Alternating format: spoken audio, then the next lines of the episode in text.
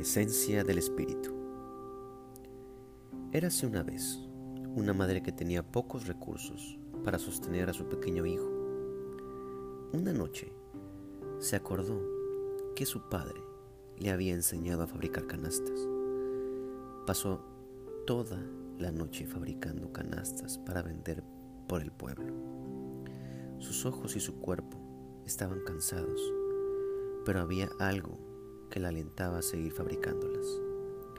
Una noche fue tanto el cansancio que se quedó dormida al despertar.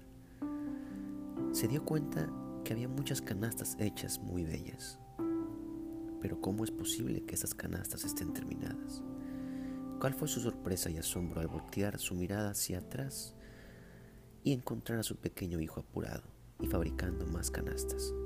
Ella le preguntó, Hijo, ¿Cómo es posible que hayas terminado estas canastas tan rápido, tan bonitas y tan bellas? Él le respondió con su mirada llena de luz y bondad.